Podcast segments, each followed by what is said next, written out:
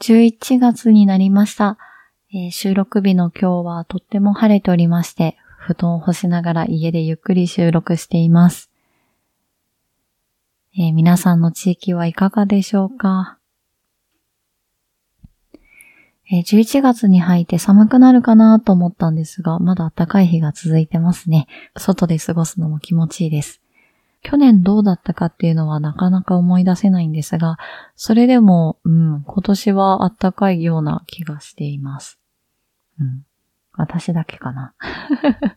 どうだろう。えー、最近コンビニに立ち寄ると、紫芋のお菓子が増えてるように思います。秋らしいですね。チョコとかスナックとか、うん、秋らしいものが増えてます。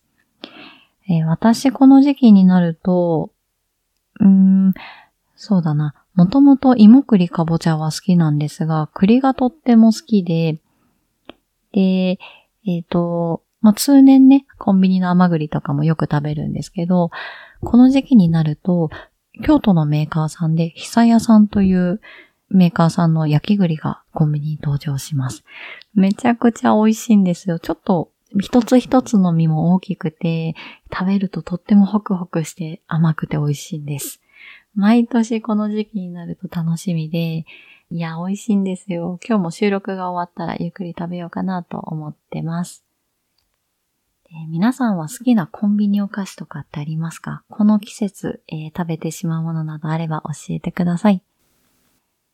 さて、今日の配信ですけども、今日は私が今夢中になって読んでいる本があるので、その紹介と、いただいたお便りの、えー、ご紹介でございます、えー、本日もどうぞお耳のお供にお過ごしください。それでは今日も始めていきます。本と学びと私の時間。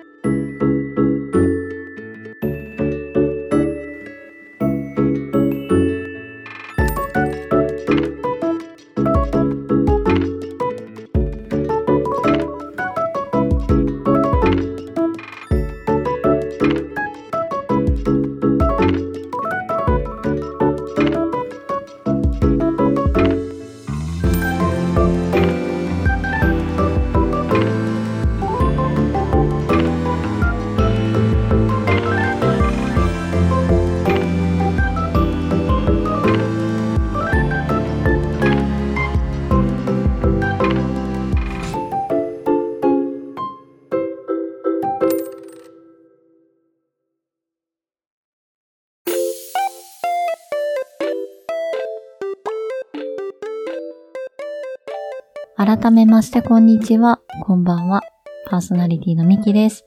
皆さんいかがお過ごしでしょうか ?1 ヶ月ぶりの配信ですね。皆さんどんな1ヶ月をお過ごしでしたか、えー、私はと言いますと、まあ、少しこう、仕事の方がバタバタはしていたんですが、えー、その中でも、えー、趣味である脱出ゲームに行ったりしてました。え先月行ったのは、えー、謎のタワーマンションからの脱出というものと、えー、監獄アルバトロスからの脱出というものでした。えー、タワーマンションからの脱出というのは、内覧に行ったところ、なんとそこに閉じ込められてしまって、その一室からの脱出を試みるというものです。えー、マンションの中に置いてある、えー、椅子やら、テーブルやら、いろんなものを動かしたりして、えー、とても没入感の高い作品でした。作品は、えー、ルーム型で、えー、10人制でございます。で、私と、えー、彼と行ったので、私と彼と、あと、えー、その他にも謎解きに慣れている7人のグループと、そして1人で参加されている方と一緒の公演でした。えー、初めての方がいなかったので、みんなリアル脱出ゲームに参加したことのある経験者だったので、まあ皆さん作業が早い。どうやって解いたらいいかとか、なんだろう、こう、何をやらないといけないかっていうのが、10人って結構ばらつきが出てしまうんですが、本当に一体感を持って、えー、なんと60分のうち40分で解いてしまうという、あっという間の時間でしたね。えー、探索や謎解きも多かったんですが、あの、40分で解いてしまっているので、みんな何をやってるかっていうのが全然把握しきれなかったなっていうのもあります。いや、すごく楽しかったですし、初めましての方とも仲良くできたので、いや、すごくいい経験でした。うん。脱出成功してきてよかったです。えー、そして、そして、えー、謎解き仲間とも脱出ゲームに行ってました。えー、この監獄アルバトロスからの脱出というのは、えー、檻の中に閉じ込められて、えー、一週間後には処刑されてしまうというものだったんですけど、運命の日を迎えるまでに脱出を試みるというものでした。一緒に行ったのは、えー、おなじみの謎解き仲間たちです。えー、あさっての方向のフレパさんと、深夜のコーヒーブレイクのミレイちゃんと行きました。えー、前回の、えー、ゲストで二人が来てくれた後に、あの、成功したら、えー、宴をしたいねっていう話をしてたんですが、えー、今回なんと成功しましたので、少し宴の、えー、収録をしております、え番組の最後で少しその様子が流せたらなと思うので、えもしよければ最後までお聞きください。どちらも成功してよかったです。でも、思ったんですが、え、失敗した時と成功した時で、まあ明らかに違うのが、あの、成功したらどんな謎だったかって振り返らないんですよね。ああ、よかったなっていう達成感でいっぱいで、あの、自分がつまずいたところとか、うん、苦戦したところとか解けなかった問題っていうのはなかなか振り返っていなかったので、あの、それはそれで何でしょうか、こう、今後に活かすためと思うと、まあ、たまには失敗するっていうのも必要な経験なのかなっていうのをすごく肌で感じました。こんな10月を過ごしておりました。はい、とても楽しかったです。えっ、ー、と、私がこう、あまりにも楽しそうに、えー、しているので、ダイスゲーム行ってみたいですってこう言ってくださる方が本当に最近増えていて、とってもとっても嬉しいんですね。で、そういった方から、えー、質問をいただくんですが、脱出ゲームって、えー、どういうものがおすすめですか？とか、えー、どんなものから始めたらいいですか？っていうのをこう質問をいただきます。で個人的には、そうですね。まあ、一回試しに行ってみるっていうのはとってもいいかなと思うんですが、あの、スクラップさんがやっている店舗やスクラップ以外の会社がやっているお店っていうのもたくさんあるので、まあ、そういったところにこう、実際足を運んでみて、どんなものかっていうのをまず体験するっていうのもいいのかなと思いますし、まあ、せっかくね、お金を払って参加するわけですから、えー、どういったものかが先に分かっていた方がより楽しめるのかなとも思います。うん、個人的におすすめなのは、そうですね、オンラインでできるものでしたりとか、あとは、えっ、ー、と、本のタイプとかもあるので、そういったものでまず、えー、謎解きってどんなものなんだろうとか、脱出ゲームってどんなものなんだろうというのをこう感じていただくのがいいのかなって思います。このオンラインだったりとか、あの、本のブックタイプのものっていうのは制限時間がないので自分のペースで解いていけるんですよね。で、この自分のペースで解いていくことによって、えー、なんだろう、まあ、その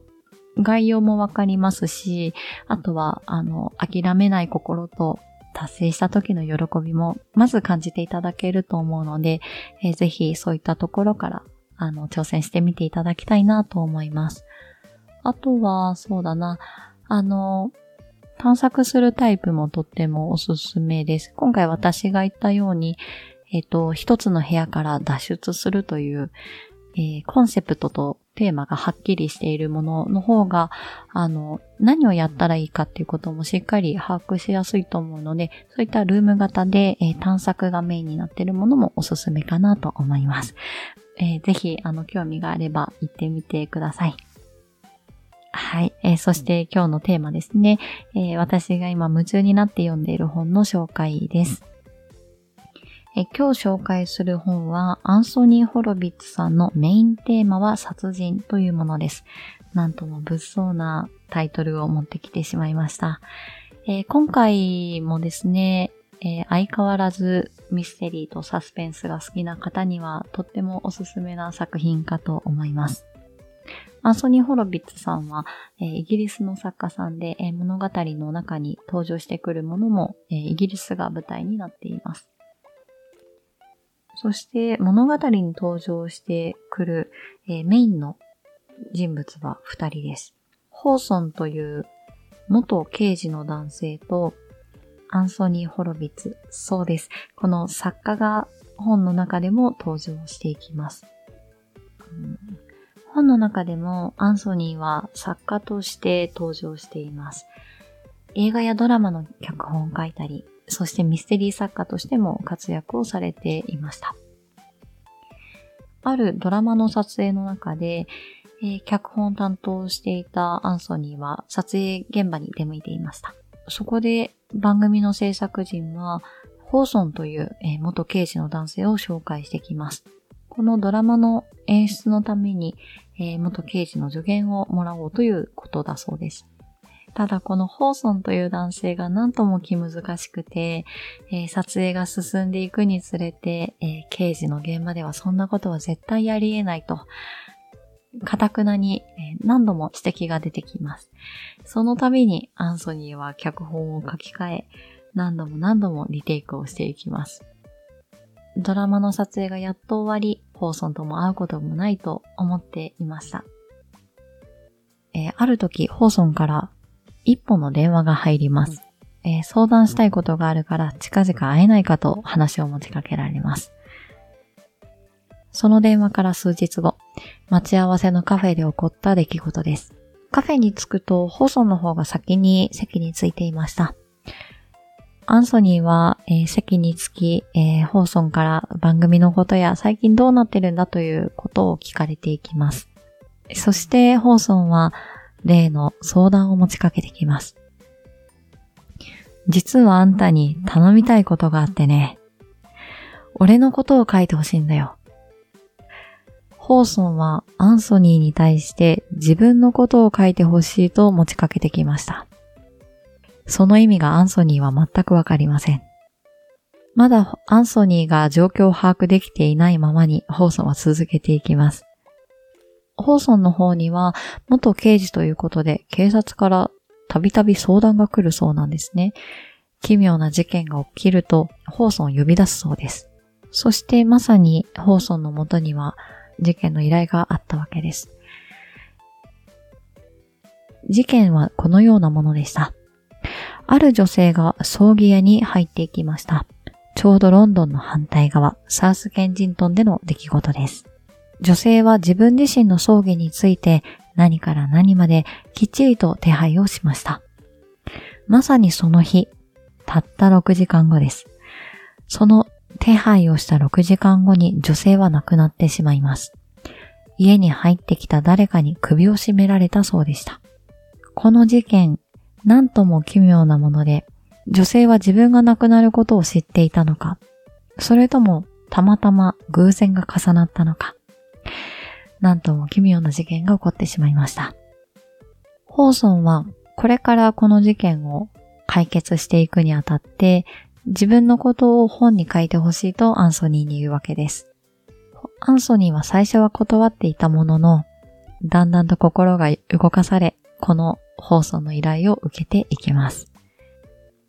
えー、アンソニーは作家として物語を書いていく上で、ホーソンに、えー、原稿のチェックをしてもらうんですね。すごい面白い設定ですよね。でここからこう読み進めていく視点としては、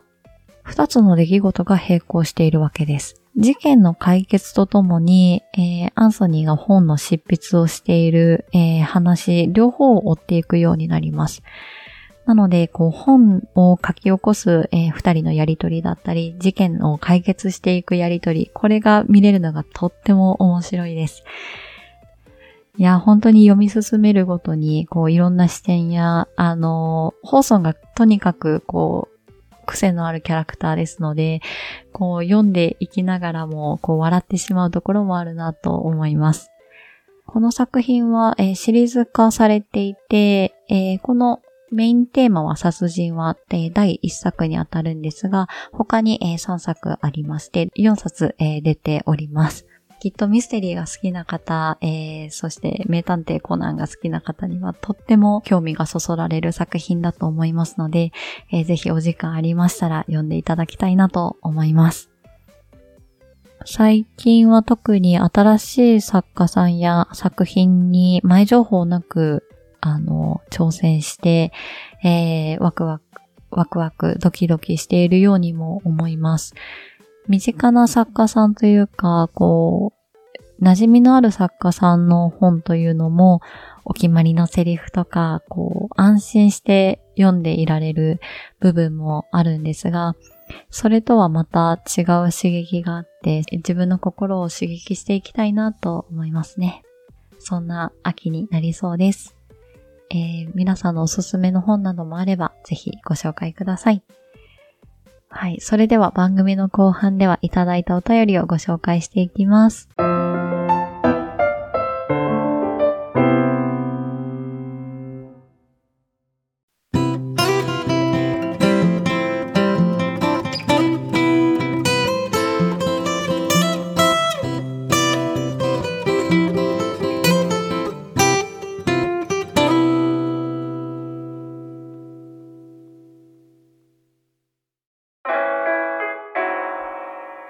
ラジオネーム、わらびもちさんからいただきました。ミキさん、いつもミキさんの話し方と声に癒されてます。先日、スポティファイで本当の小泉さんを聞いていて、俳優の木野花さんとのトークの回で、ドストエフスキーの罪と罰の話をされていました。気にはなったのですが、すごい長編小説だとかで、挫折しそうな気しかしない。ミキさんは罪と罰って読んだことありますか？つまらない話ですみません。これからもゆったりまったり続けてくださいね。楽しみにしています。といただきました。わらびもちさんありがとうございます。いや、罪と罰ね、そうなんですよね。私は学生の時に読んで、えー、途中で挫折して以降まだ読めていない作品でございます。えー、そのちょうどえー、挫折した後に東野圭吾さんに、えー、ドハマりして、その時期は確か白夜行とか玄夜とか、あとガリレオシリーズをこう読み漁っていた時期だったなとちょっと思い出しちゃいました。ありがとうございます。いや、長いですし、どこかのタイミングで読みたいなと思いながら、なかなかね、こう、年月ばっかり経ってしまっているなと思います。えっ、ー、と、えー、せっかくのお便りをいい機会に、えー、そろそろ重い腰を上げて読みたいなと思います。わらびもちさんありがとうございます。最近この積んどくの山を少しずつ解消しているんですけども、えっ、ー、と、今回紹介しましたアンソニー・ホロビッツさんの、えー、メインテーマは殺人という作品、あの、シリーズものということでご紹介したんですが、私、あの、最初に買ったのがなぜか3巻からで、本当自分が抜けてたなと思うんですけど、3巻から買って、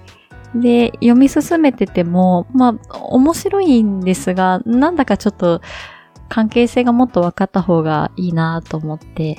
で、その後買ったのがなぜか4巻だったっていうことで すごいバカなことやっちゃったなと思います。この全然下調べしてない感じがしっかり出ちゃってるんですが、で、その後ちゃんと、えー、1巻を買って、えー、今回紹介するに至りました。なのでまだあの2から4までありますので、えー、少しずつ他の作品も読みながら一緒に並行して読んでいきたいなと思います。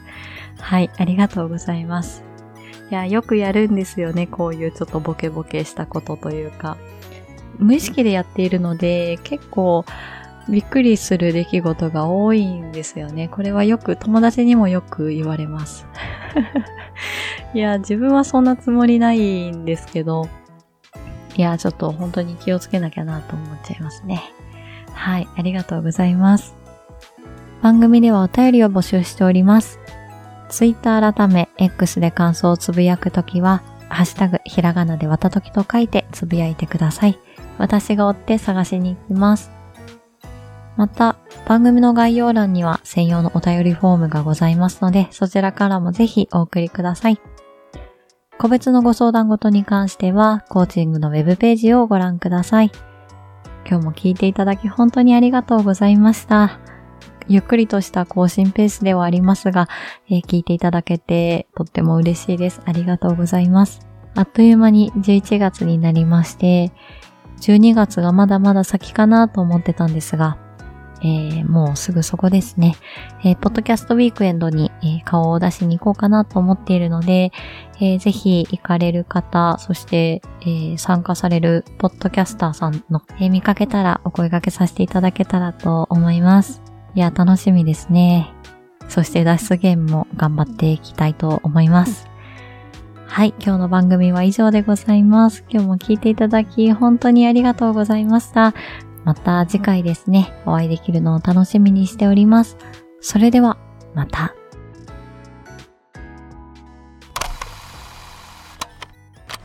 準備はいいですかね？はい。はい脱出成功。おめでとうございます。おめでとう。ございやー成功しましたね。飲んでいいよね？ああ、美味しい。成功成功あああ、美味しい。美味しいねいやー頑張りました。ねいや頑張った。ね最後までドキドキだったな。名前呼ばれるまで。うんうんうん。今回はあのルーム型でえーと なんだっけ？あの監獄にね入れられたんですけどまはい。まあ、そこからどうやって脱出するかっていうところでしたがいやーなんとか脱出できましたねできましたね。何の罪で私。シャワーに帰ってこれましたね捕。まったか。フレカさん何の罪で捕まったんでしたっけ？僕はあれですね、あの、大盛り頼んどきながら残して帰るっていう罪で捕まりまし 食べれ食べれるようじゃダメなんですた。はい。みーちゃん何の罪でした？私ですか？ちょっと一回脱獄したことがありまして、じゃあそれにちょっと味を占めて、もう一回捕まりに来たっていう。バカなやつですね。ちょっとねあの脱出成功した快感があったんだろうあったんだね。嬉しさあまり脳汁ドバドバやったよね。マジであもう一回ちょっともう一回やったのかな？みたいな感じで。多分それで軽いノリで反対して死刑だったんですかね多分 私は仏壇のまんじゅうを食べたっていうので捕まっちゃったっていうところですね一番ほんわかしたまあでもバチ当たりやからね。バチ当たりですからねい。いやー、ほんと、何を話していいかちょっと難しいぐらいだけど、うん。まあでも今回それぞれが本当にいい役割、な何かこう分担してたわけじゃないけどう、んうんうん。なんかうまいことそうね。なってた気がする。あうんの呼吸で5回目ですから。確かにいや5回目にして初めての脱出成功ですからね。ーいやーでも今回は、なんだろう、こう分かりやすく脱出、こう、最後成功して、うん。やったーおめでとうじゃなくて、最後こう自分たちが、のチーム番号呼ばれるまで成功してるかもわかんなかったから、本当にこう、60分過ぎた後までドキドキで、そうね。先にタイムアップが来てから、今までのが合ってたかどうかの判定をされるっていう。そうだねそうだねん最後祈ってました祈ってたね 大丈夫かなって言ってたよね。死刑になる。うんなんかちょっとネタバレしない範囲で、なんかそれぞれどうどうでしたか？な感想はあれ。今回、細かい謎解きが多いというか、僕は個人的には好きでしたね。細かい謎多かったですね。はいうんうんうんいっぱい謎解けたんで、楽しかったです。前回のあのやりたいことが叶えられたかな。あ確かにフレパさんと同じ感じでそのこれまで一緒に行ってたのはほとんどホーホール型ホール型広いところででそこでいかになんか謎を解いていくかで、どちらかというとストーリー重視が多かったと思うんですけど今回もまあ一応かえ投獄されたんで、まあ、死刑にな死刑なので何何日後かに死ぬみたいな感じの、まあまあ、ざっくりとしたストーリーみたいなのはあったんですけどもうそれ以外は基本的にストーリーというよりかも脱脱獄？脱獄するためにどうやって謎を解いていくかっていうところにもうフォーカスしてずっとできてたので、うんもうそこがすごい楽しかったですね。で、もう3人だけで、で、ルーム型なんで、こう、探索がこう3人だけでできちゃうっていうのと、もう一つの本当に世界観的に投獄されてそこで、そこでいろいろややるっていうのがもう、もうね、どこまで話していいかわかんないんですけど、その、その中、中が楽しかったんですよね。ー確かに。なんか私この、えっ、と、公園に行きたいって決めた時から、ボーダーでみんな服一緒に行こうねって言ってて、そしたら本当にみんな揃えてくれて、で、そしたらあの、なんだろう、こう、まずそのお、お助け的なスタッフさんも一応いらっしゃって、その方もね、あの、一応、囚人の亡霊みたいな形だったから、みんななんかお揃いみたいになってめちゃくちゃ嬉しくって、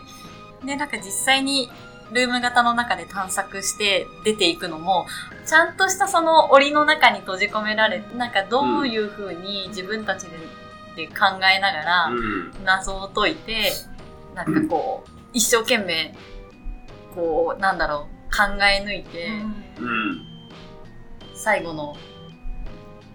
なんなんだろう、こう、時間を迎えるっていうのは、処刑の日を迎えるか。なんかすごい没入感としても高かった気がする。ですね他のなんか、やっぱりこういろいろやった中でも、まあデスデスゲームもあったし、あとなんだっけ、あのー空中都市とかもね、うん。行ったりしたけど、なんか一番やった中で没入感というか、うんすごくここから出なきゃっていう感覚は強かった気がする。そうね。うん楽しかったで楽しす。かったですね。でもあれですね、私たちも投獄された時にめっちゃ喜んでたじゃないですか。うわー入っちゃったみたいな。さすがに惹かれてましたよね。そこで喜ぶんじゃないって。確かに言。われてたね。いやいや、本当そうね。まあでもなんか、最終的に脱出成功して、まあ一緒に写真撮ったりしたけど、うんあれもなんか本来だったら、あの写真撮るときってもっと暗い顔して撮るもの めちゃくちゃ嬉しそうな顔しちゃいました。あのあれですよね、あの番号を持って、身長が何歩でどういう人数のやつがあこれから入るのかっていう写真を撮るところがあったんですよね。最後のね。最後の。ほんまなら正面と横と向いて撮らな感じだあー、なんか横も 横も。めっちゃ嬉しそうにしちゃった。いやー、本当にちょっとじゃあ、これを機に、はい。あの、今まで過去4回は失敗してるんですが、まあ、これを機にちょっとリセットして、はい、都合のいい。都合のいいリセットを。今から1と考えたらちょっと100%になっちゃうので、うんまあ、今からリセットして、はいまたじゃあ次の脱出もね、成功していけたらなと思います。これから100%を目指していこうと。はい。はいいやー、本当にシーズン2 おめでとうございます。ありがとうございます。